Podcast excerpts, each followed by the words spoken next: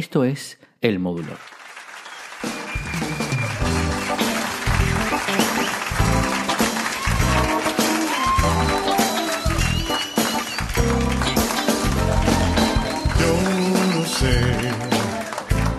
Qué me ocurre en este día que desde que te vi pasar, bella y fugaz, ha cambiado mi manera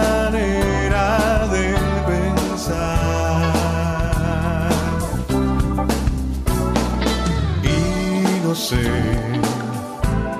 es lo que esperaba yo o fue tu piel que emanaba la dulzura de la miel.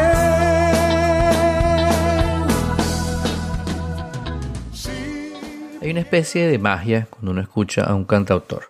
Y me refiero a que se nota el, sentimiento que le está poniendo a sus canciones, porque son como sus hijos, pero además de eso son su, su forma, su manera de expresarse. Sea un enamoramiento, un corazón roto, un triunfo, una tristeza, lo que sea que esté pasando por la vida del cantautor, lo que quieran expresar, lo que esté pasando por su mente, lo terminan expresando de una forma muy especial, ¿no? A través de, la música, a través de su música, como el pintor que escoge con mucho cuidado los colores y- y arma su lienzo, o como el chef que va al mercado muy temprano en la mañana a seleccionar los mejores ingredientes, los más frescos, los más sabrosos, para contarte luego lo que se le ocurrió con un cuadro, con un platillo, en el caso del chef, con una canción, en el caso del cantautor. Si de paso, este cantautor del que hablamos es un músico extraordinario y tiene la voz y la sensibilidad de Guillermo Carrasco, pues nos encontramos con que toda su producción musical es icónica. Uno de esos temas icónicos que cuando lo escuchamos no podemos dejar de tararear, de cantar, eh, de, contarle a la gente, es sin duda Bella y Fugaz. no sé si es lo que esperaba yo o fue tu piel que emanaba la dulzura de la miel. Si pudiera detener el tiempo que pasó. y mirarte una vez más como te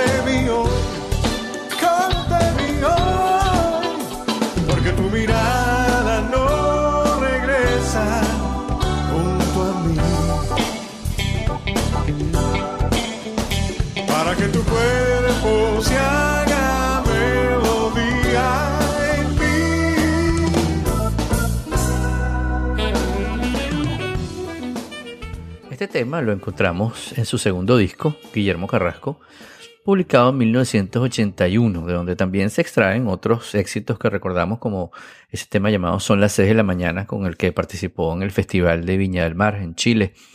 Y bueno, conversamos con él acerca de algunos de sus temas, de las complicaciones que encuentran los artistas para grabarlos y ese proceso a veces misterioso que hace que ese tema que tanto le gustó al que lo compuso o al que lo canta, muchas veces no es el éxito del álbum o que aquel tema que no era su favorito termina siendo el que da a conocer ese trabajo. Así, sí. O sea, rara vez coinciden, pero sí, sí es, así, sí. La verdad es que además siendo una, una industria muy tutelada, es siempre complicado Mm. eh, hacer las cosas que te parecen, ¿no? De hecho, bueno, ese disco donde está Ojalá y eso, eso fue una trayectoria de amor y dolor que a lo mejor conoces, pero igual la hago muy breve. Ese, cuando firmé con Rodman, Ujú. eh, había, era, éramos pocos, ¿no? Y después empezó a llegar la gente y entonces se me fue desarrollando una fama de, de- de conflictivo, que era un adjetivo que le ponían a la gente que no entraba mucho por el aro. Y claro, yo grababa comerciales y tenía una vida propia y hacía música para teatro y hacía cosas para cine y qué sé yo. Y entonces ellos sentían que yo no estaba como muy urgido, ¿no? Entonces me iban dando largas y hasta que, como ablandándome, ¿no? Hasta que yo, entonces un día me acuerdo que les dije, oye, pero ¿qué es lo que pasa? Que no, no grabamos. Me decían, bueno, no, que tu contrato es diferente al resto de la gente aquí. Entonces me mostraron un contrato del, resto de los artistas y efectivamente el mío era diferente porque lo había firmado con un tipo que estaba ahí, de, que hacía de gerente, y a él le pareció bien a mí también y lo firmamos, pero a ellos le parecía un horror, ¿no? ¿Cómo me iban a dar el 14% de la regalía? Que si yo estaba loco. ¿no? A todo el mundo le daban el 5%. Entonces, bueno, yo le dije, mira, vamos a hacer una cosa, este, eh, esa es la, la traba. Sí, ese es, el, ese es el obstáculo fundamental. Una vez que tú firmes el contrato, le dije, bueno, yo como sería traicionar mis principios, ya que firmé este con una persona que estaba sentada en ese escritorio que decía ser el gerente, tú me traes la última hoja y yo lo firmo y empezamos a hacer el disco porque yo ni siquiera lo leo. Si lo, si lo leo, no lo voy a firmar. Y bueno, y así hicimos. Él me trajo la última página, la firmé y, y aún así, después de eso, pasaron dos años y medio largo, casi tres, para que pudiéramos grabar el disco, ¿no? Imagínate. Ese disco del que hablamos es Visual, un álbum publicado en 1988 que nos dio 12 temas que recordamos y alguna vez hemos cantado, como por ejemplo Ojalá, uno de esos temas que le gustaba a Carrasco, pero no se imaginó que iba a ser el escogido por la disquera para ser el single de lanzamiento del disco.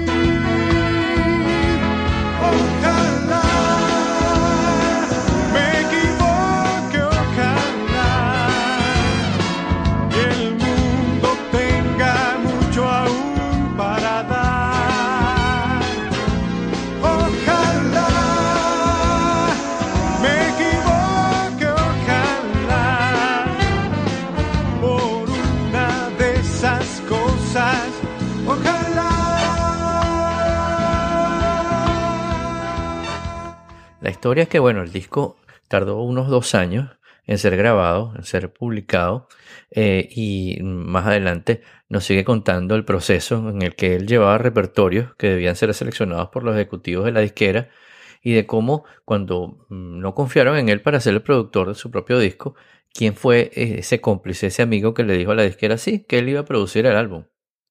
Te veías en la, en la necesidad de, de hacer canciones tratando de imaginar lo que aquel cónclave que se reunía los miércoles, creo, en una mesa redonda, de eh, que los tipos decidían cuál tema era bueno y cuál tema era malo. Y bueno, total que después de amenazarlo de que me iba a tirar por la ventana, yo que sé, no me acuerdo qué disparates habría dicho, pude grabar el disco y con, ah, bueno, un poco me dijeron que no podía ser yo el productor, que tenía que buscar a alguien porque ellos no confiaban en mí como productor. Entonces que bueno, llamé a Frank Quintero, que era mi, mi cómplice en eso y le dije, mira, y esta situación, entonces él, ah, no, tranquilo, él se presentó como el productor y nada, fuimos a la- y entramos al estudio a grabar y claro, eh, sor- para sorpresa de todos, estuvimos dos meses en el estudio y no fue nunca nadie de la- del sello a ver qué estábamos haciendo. ¿no?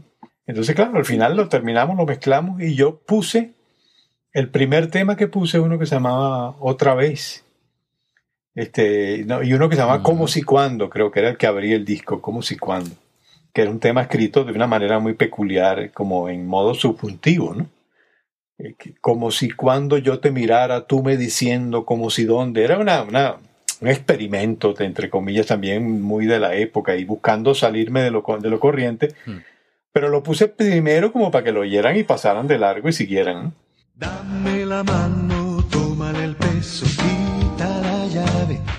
con eso? Llévate todo, estaré ileso.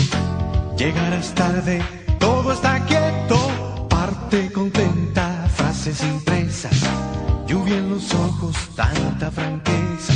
Que no se espanten, que no se metan. Todo lo sientes, nada te pesa. Como si cuando yo te mirara, tú me diciendo pensando, sincronizando,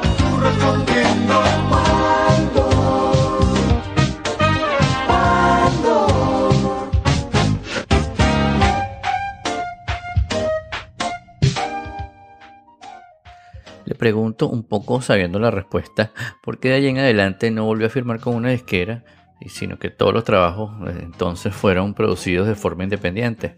Claro, los tipos no entendían cómo que yo quería grabar canciones mías, quería hacer cosas de una manera especial y que ellos se involucraran también, por supuesto, que estaban pagando por eso, ¿no? Pero que hubiera una, una interacción y eso siempre fue complicado. Entonces, claro, eh, la, cosa terminó como terminó y yo decidí no hacer discos nunca más con, con las disqueras, sino hacerlos independientemente. Y es lo que he hecho desde entonces, desde esa ocasión. Los discos todos los he producido yo eh, de, de, de, mejor o peor forma, digamos, con mayor o menor resultado, pero, pero han sido el producto de las cosas que quise hacer y, cómo las quise hacer. Y eso, eso para mí vale muchísimo. Gracias.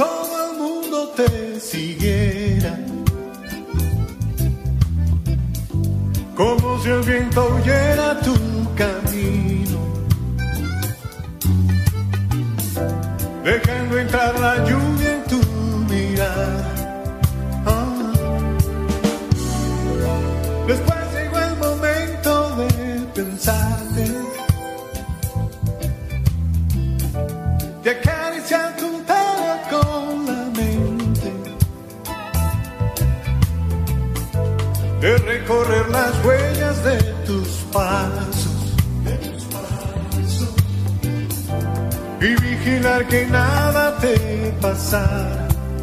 Ah. Si conmigo, te diera un camerino de estrellas, te prestaría mi amor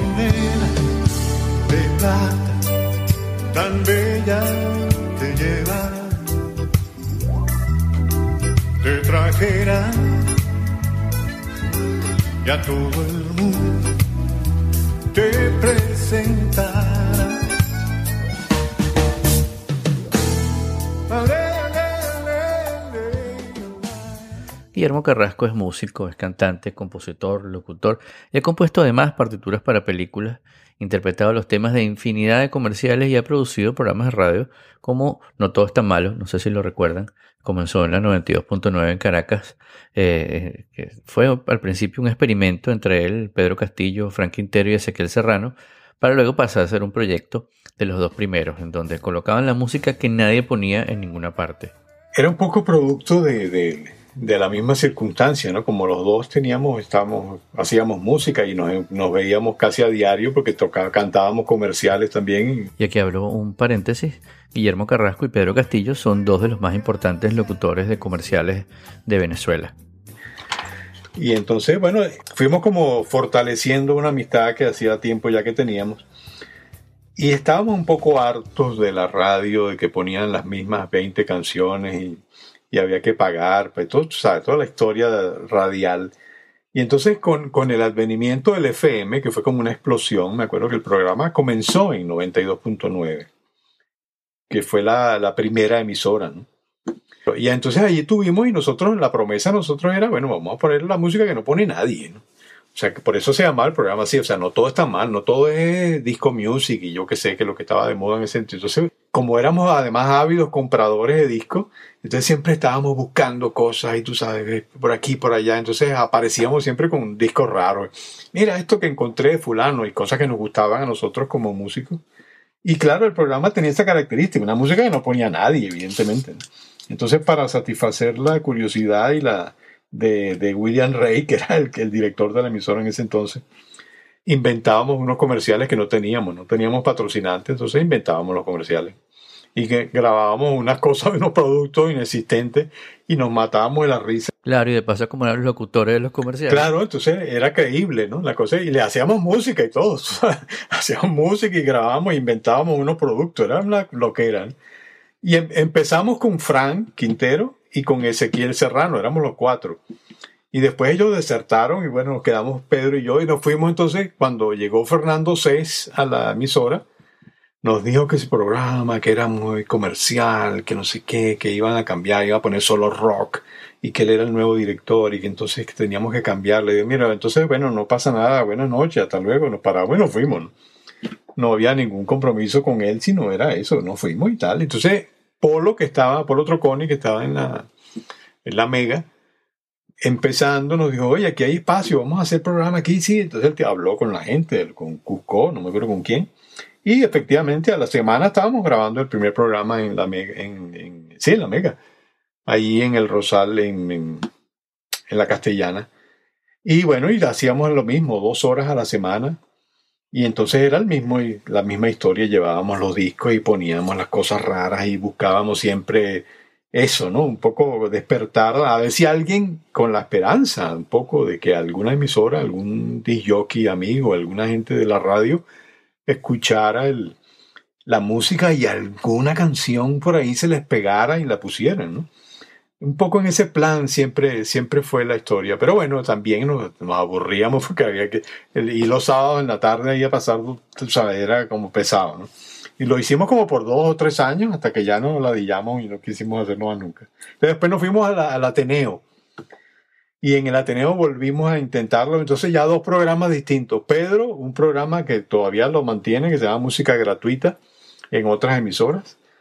Y yo hacía uno que se llamaba La Baranda. Entonces ahí éramos un poco más radicales. Yo ahí sí me po- po- ponía realmente a buscar cosas muy raras. Pero un poco también buscando eso, ver si alguien se animaba y, empezaba a poner otro tipo de música. Pero claro, los DJs estaban un poco presos también de la, de la misma tendencia y de, y de no contradecir a la, a la- directiva de la emisora por razones obvias.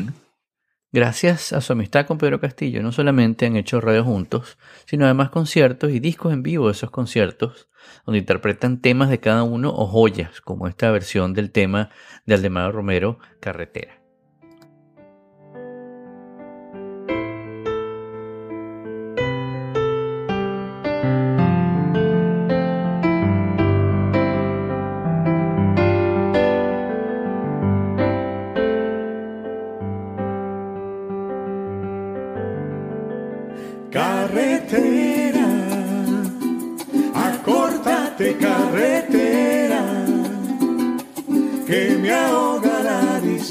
distancia.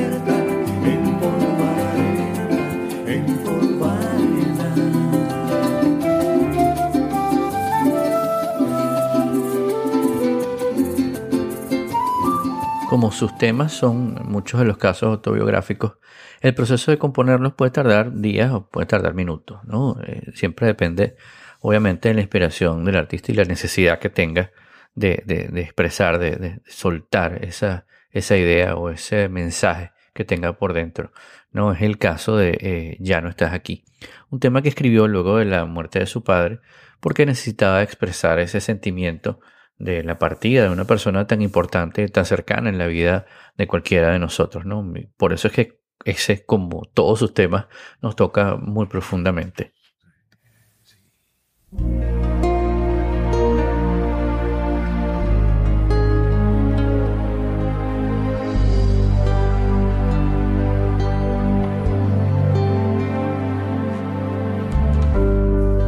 No sé cómo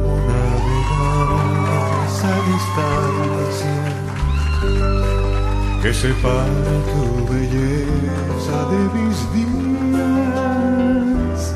No sé cómo yo podría no pensarte siempre.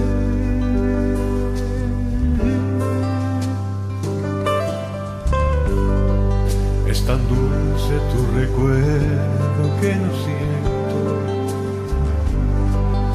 el dolor de la distancia por momentos. Tan solo breves tiempos que me llevan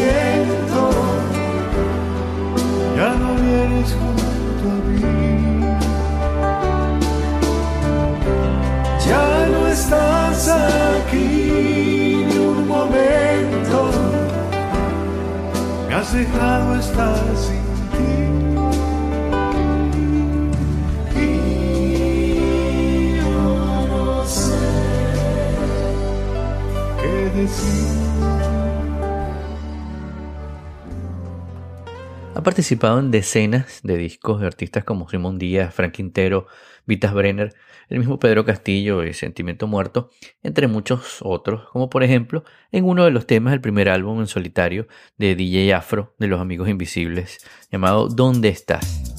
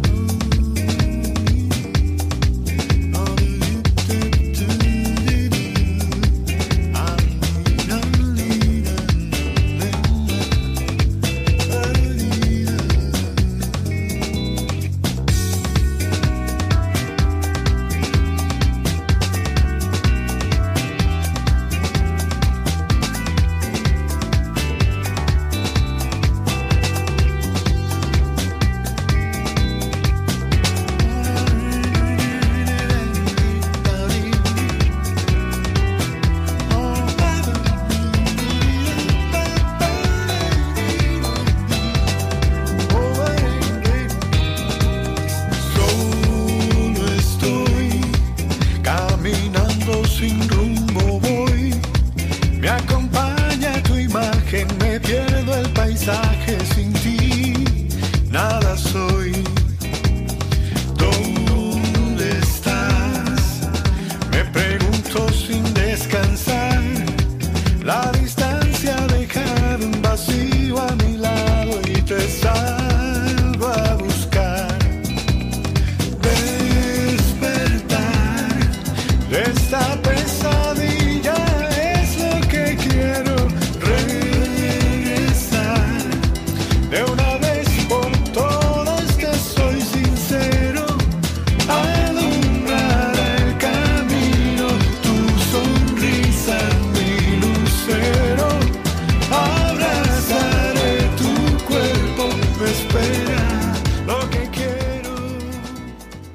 Producción de 2012, Inmensa Minoría, es prácticamente un disco de canciones de protesta, porque cada una de sus letras representa un sentimiento, un mensaje que te lleva a a reflexionar acerca de algún tema que probablemente estés viviendo, sintiendo tú mismo. Y antes de despedirnos, y agradecer por supuesto a Guillermo Carrasco por habernos regalado su tiempo y un montón de anécdotas, algunas que contamos hoy, que contaremos en otros momentos, eh, en otros episodios de este podcast, los dejo con este tema del mismo álbum, Inmensa Minoría, llamado ¿Cómo es que?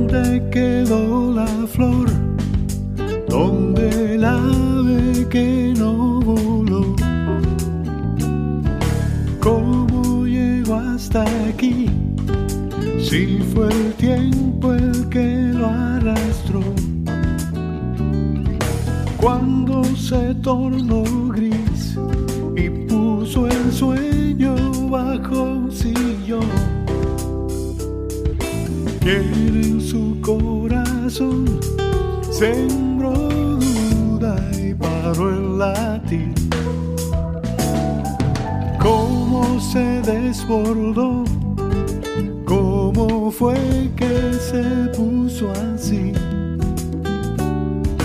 Cuando se marchitó, que desierto lo atravesó. ¿Quién lo llevó hasta allí? ¿Cuál consejo lo confundió? Pues que nunca sintió lo que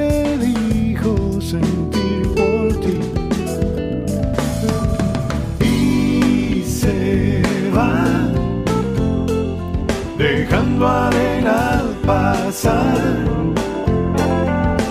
Y ya está queriéndose regresar.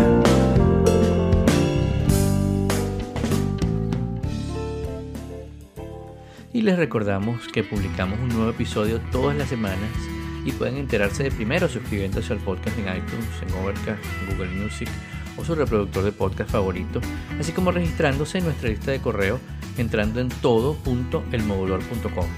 En nuestra lista, además de avisarles cada semana que ya está disponible un nuevo episodio, les hacemos una recomendación que les puede interesar, como por ejemplo esta semana les recomendamos el podcast de mi amigo Iván Mata, lo encuentran en magnifipod.com y con eso nos despedimos hasta la semana que viene.